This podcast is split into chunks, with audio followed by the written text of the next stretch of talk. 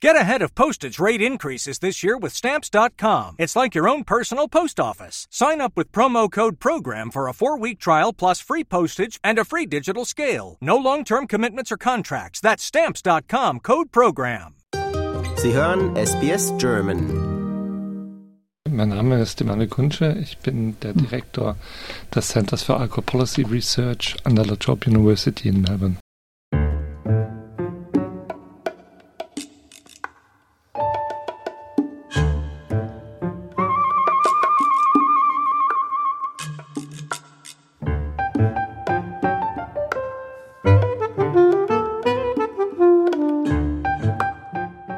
Jedes Jahr vor Silvester dasselbe Lied. Die guten Vorsätze für das kommende Jahr werden gefasst mit dem Entschluss, sie diesmal wirklich, aber auch wirklich umzusetzen und durchzuhalten.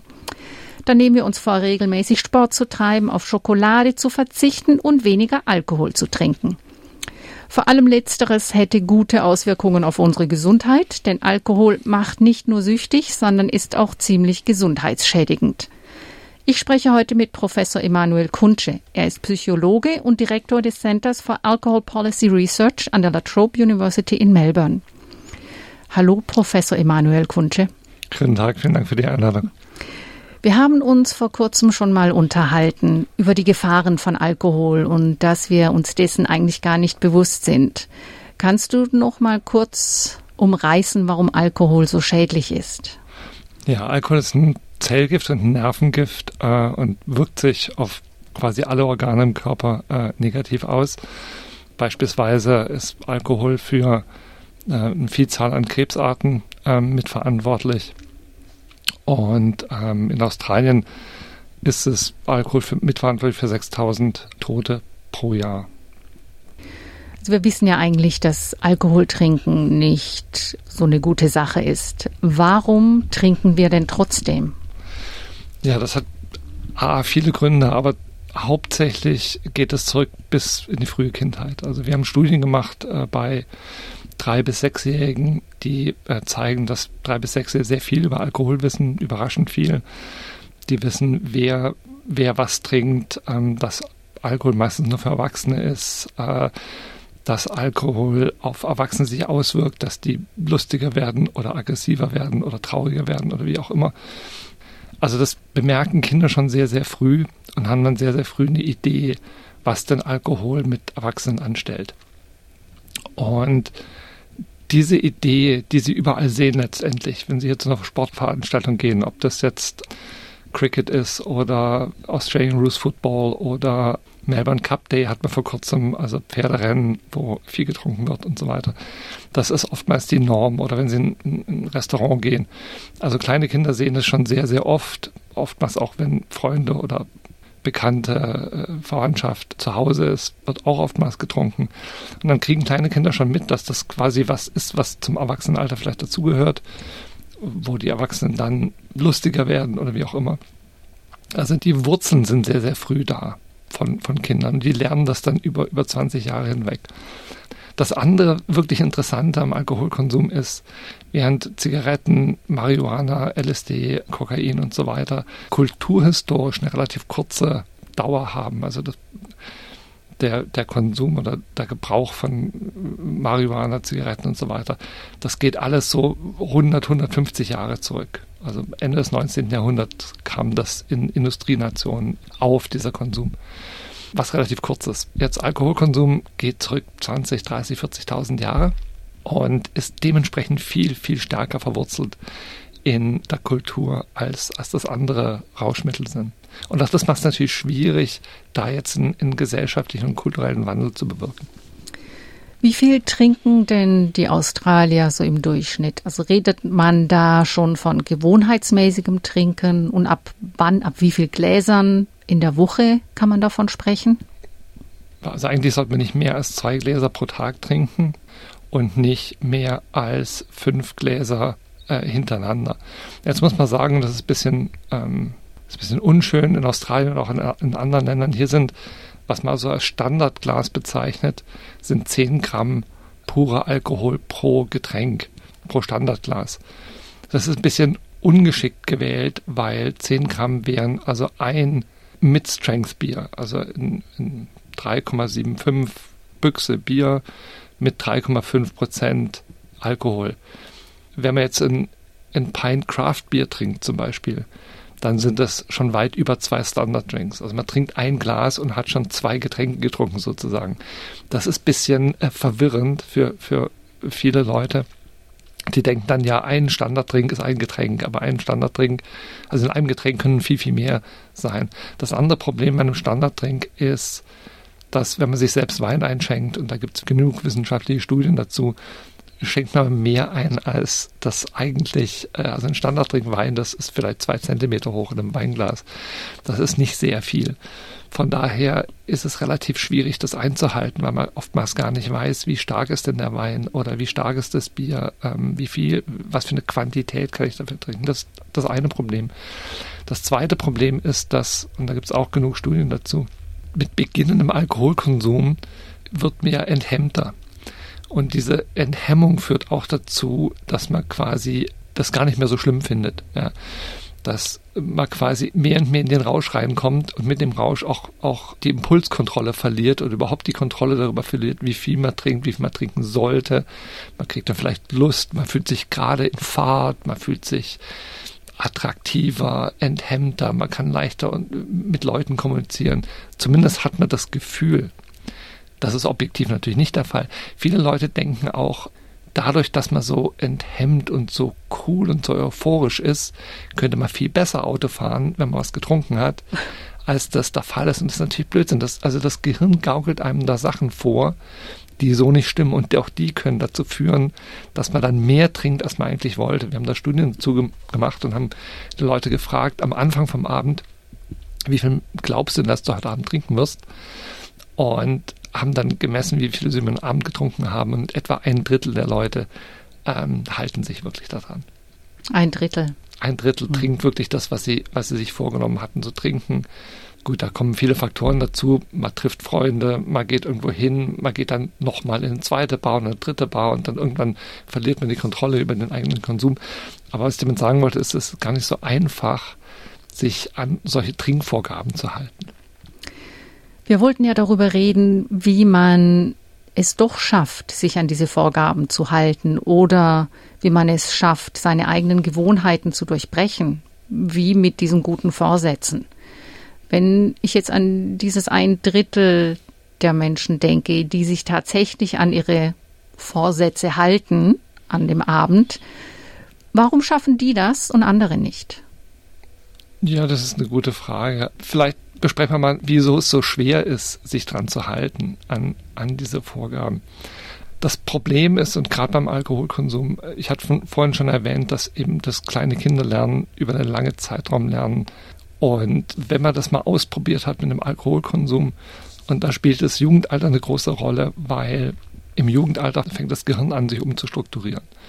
Also sich zu sagen, vorzubereiten auf die spätere Erwachsenenrolle. Und, und Teil dieser Umstrukturierung ist dass es schwieriger ist, Reize als signifikant wahrzunehmen. Also deswegen gehen Jugendliche größere Risiken ein, weil es einfach etwas hat neurologisch mit dem Umbau des Gehirns zu tun. Und dadurch wird Risikosuche äh, für Jugendliche attraktiver, weil sie einfach mehr Stimulanz brauchen, um den gleichen Effekt zu erhalten. Im gleichen Moment ist Impulskontrolle noch nicht ausgereift. Also sprich, Jugendliche gehen in der Regel mehr Risiken ein, einfach von ihrer Gehirnstruktur sozusagen, mehr Risiken ein und gleichzeitig haben sie noch nicht die Kontrollmechanismen, diese Risiken im Zaum zu halten. Und da kann das Alkoholkonsum natürlich eine große Rolle spielen, weil er eben genau diese, diese äh, kann kein Deutsch mehr, Sensations produziert. Also diese Risiken, die nimmt man dann in Kauf sozusagen.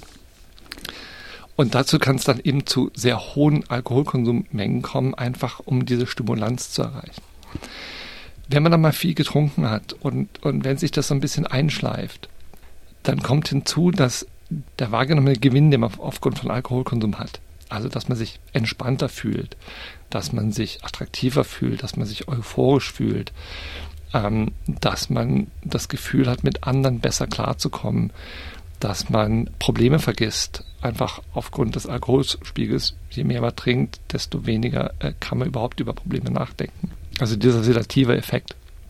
Und alle diese positiven Dinge, die man wahrnimmt, wie gesagt, ich reite immer auf Wahrnehmung drum, weil ähm, es objektiv nicht so ist. Also objektiv ist man nicht attraktiver, ganz im Gegenteil. Objektiv kann man nicht besser Auto fahren, objektiv äh, ist man nicht sozialer, äh, man ist ungehemmter, aber das ist auch oftmals mit Problemen geht das einher. Aber persönlich nimmt man wahr, dass da äh, positive Effekte entstehen. Und wie das immer so ist, wenn man diese positiven Effekte, die unmittelbar entstehen, assoziiert man mit dem Alkoholkonsum. Man hat einen stressigen Tag auf Arbeit, man trinkt was, man ist angespannt, dann trinkt man Alkohol und diese Entspannung ist weg. Einfach aufgrund des sedativen Effekts von Alkohol. Jetzt, wenn man das mehr und mehr und mehr macht, assoziiert man irgendwann den Alkohol mit der Entspannung. Und irgendwann denkt man gar nicht mehr drüber nach, sollte ich ein Glas Alkohol trinken, um mich zu entspannen. Der Griff geht einfach nach der Flasche, mehr oder minder. Oder, oder an, anderweitig, wenn, wenn man oftmals in, mit Freunden zusammen trinkt und, und das genießt, weil dann entsteht dieses Bonding, diese Kameraderie und dann hat man eine schöne Zeit und so weiter. Und irgendwann braucht man nur diese Freunde sehen und denkt sofort an Alkoholkonsum, weil das, das ist Part and Parcel, das geht wirklich zusammen einher. Und da ist so ein Mechanismus, der, den wir als klassische Konditionierung nennen. Das hat Pavlov äh, entdeckt in, im 19. Jahrhundert, wo er Hunden eine Glocke geläutet hat, bevor die was zu fressen bekommen haben. Und irgendwann hat er diese Glocken geläutet. Und bei den Hunden setzte schon der Speichelfluss ein, obwohl die gar nichts zu essen gesehen hatten.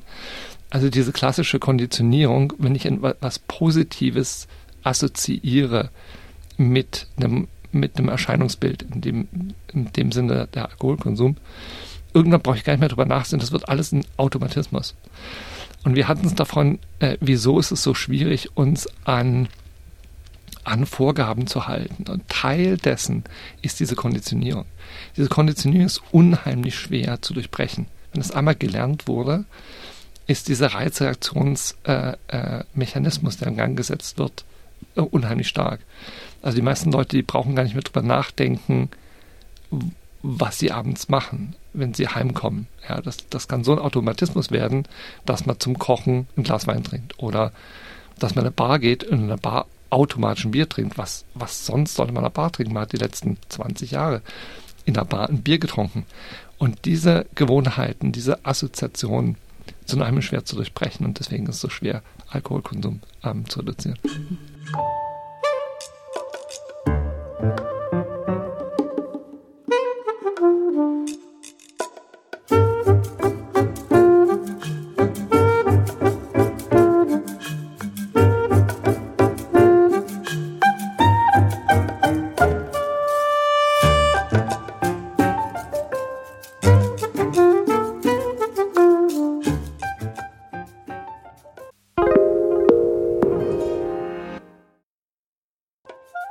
Hast du Tipps für Menschen, die das dann tatsächlich wollen?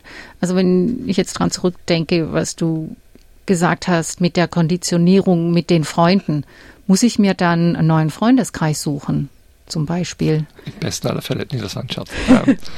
das wäre äh, hart. Nee, also ich glaube, was, was unheimlich wichtig ist, sich das bewusst zu machen. Das ist da der allererste Schritt. Also A, möchte ich wirklich, möchte es wirklich reduzieren manchmal sagt man ja, ja, das wäre ganz toll so, aber es hält nicht lange an, weil man sich das nicht wirklich, wenn man sich nicht wirklich vorgenommen hat. Das wird so eine, so eine Alibi-Funktion.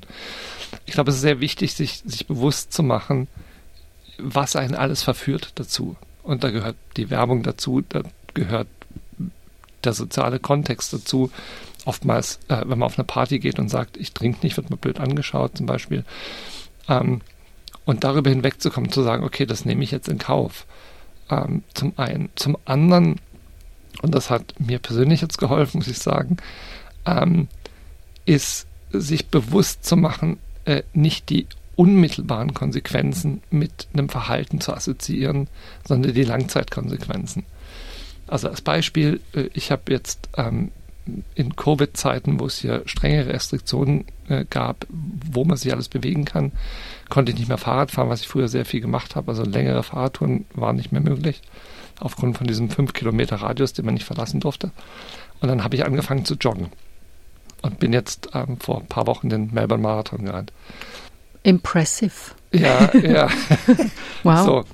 Und das Joggen, da ist so, äh, ich hasse das. Ich mache das fast täglich und es jedes Mal hassen, weil es ist unheimlich schwer. Joggen ist anstrengend. Äh, und es ist immer anstrengend, weil man auch seine Ziele natürlich immer höher steckt. Und ich muss mich jedes Mal überwinden, diese Schuhe anzuziehen und aus dem Haus zu gehen. Oftmals schiebe ich das raus, bis ich es nicht mehr rausschieben kann oder ich versuche das irgendwie anderweitig äh, mir zu sagen, wieso ich jetzt nicht rennen gehe. Mhm. Und wenn ich es dann aber gemacht habe, fühle ich mich toll, weil äh, äh, Stress äh, abbauen konnte. Mein Körper fühlt sich äh, wirklich vitalisiert und so weiter.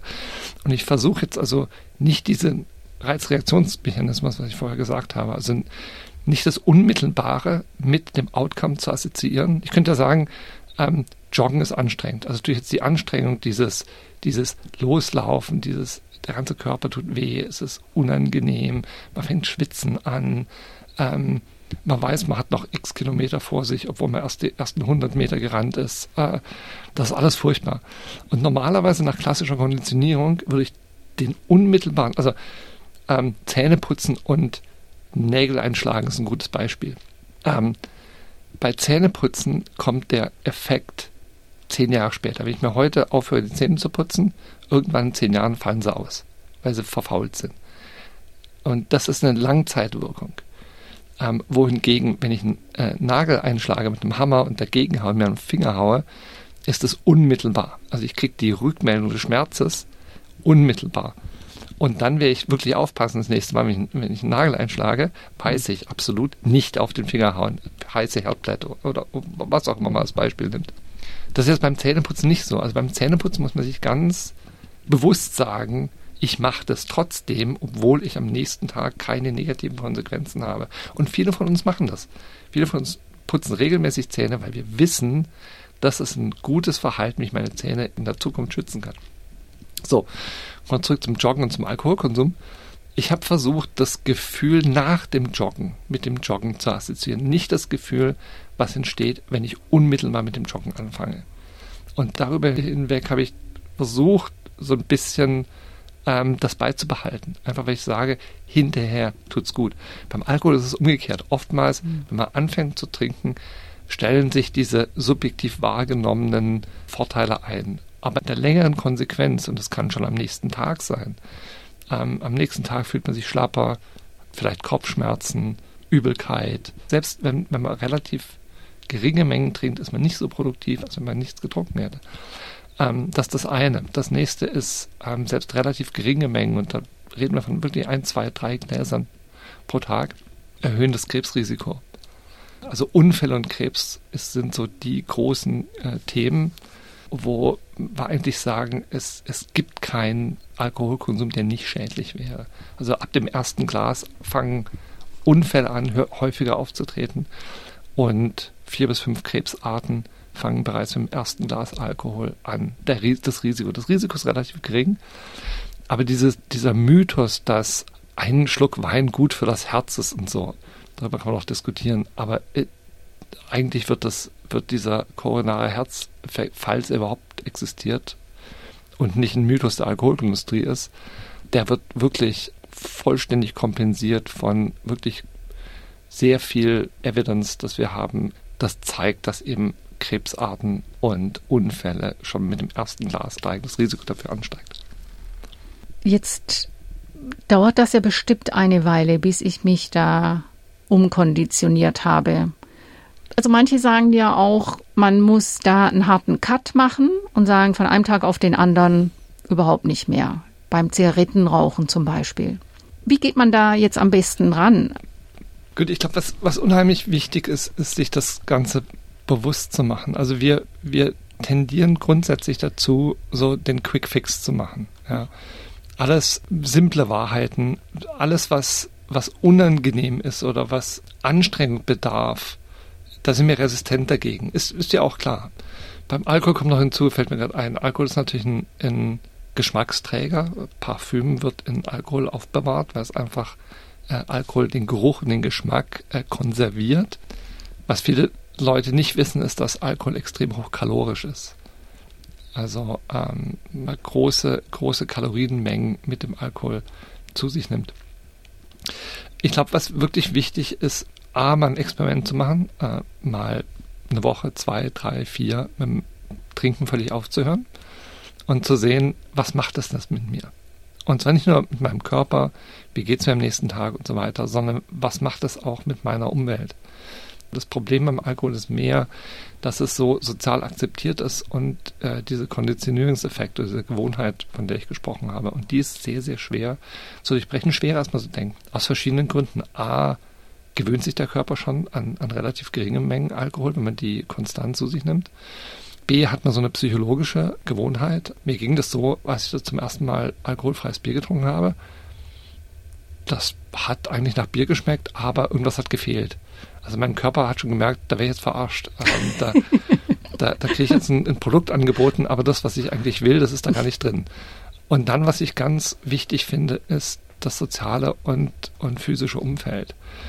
Wie gesagt, Alkohol kann man jetzt nicht mit Heroin vergleichen und mit Zigaretten, aber bei Heroin hat man herausgefunden, dass es unheimlich schwer ist, damit aufzuhören, wenn man im gleichen Umfeld bleibt. Was einfach, wie ich gesagt habe, diese Konditionierung führt dazu, dass wir sehr viele unbewusste Trigger haben. Wenn zum Beispiel in einer großen Ansammlung an Leuten, hunderte an Leuten, irgendjemand deinen Namen ruft, wirst du sofort hellhörig und so ist es mit allem, was, wohin wir konditioniert, sind auf unseren eigenen Namen sozusagen konditioniert worden. Ja. Aber alles andere, worauf wir konditioniert worden sind, ich habe in meiner Jugend sehr viel Autoquartett gespielt und bin sozusagen auf Autos konditioniert. Und wenn immer ich ein Auto sehe, das ich hübsch finde, unter 200 Autos, die an der Straße mir vorbeifahren, auf einmal drehe ich mich um und ich weiß gar nicht wieso. Und so sind wir konditioniert und wissen das gar nicht. Also unser Unterbewusstsein steuert sehr viele von unserer Aufmerksamkeit und von unseren Bewegungsabläufen, ohne dass wir uns wirklich dessen bewusst sind. Das ist ein evolutionärer Mechanismus, das muss so sein. Und beim Alkoholkonsum ist es interessant zu sehen, was sind denn diese Trigger? Ja, wenn ich an meiner Bar vorbeigehe, an die ich sonst nach der Arbeit immer gegangen bin, was macht das mit mir? Ja, mhm. wie stark, wie stark ist dieser Reiz? Oh, jetzt gehe ich da rein. Jetzt, jetzt. Oder wenn ich zum Kochen immer ein Glas Rotwein trinke und das die letzten 20 Jahre gemacht habe, wenn ich das jetzt mal weglasse, was macht das mit mir? Ähm, wie, wie stark reagiere ich darauf?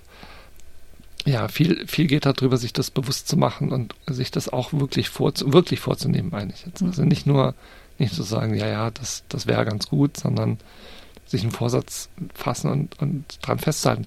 Und das Festhalten, und ich glaube, das ist das, das große Problem daran, das Festhalten klappt deswegen nicht, weil wir uns den, den Triggern nicht bewusst sind, weil wir uns nicht bewusst sind, wie viel uns zu einer Tätigkeit verführt und weil wir immer den Weg des geringsten Widerstandes nehmen.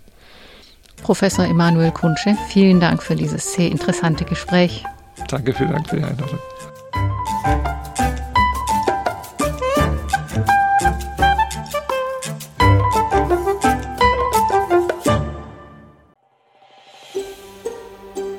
Lust auf weitere Interviews und Geschichten?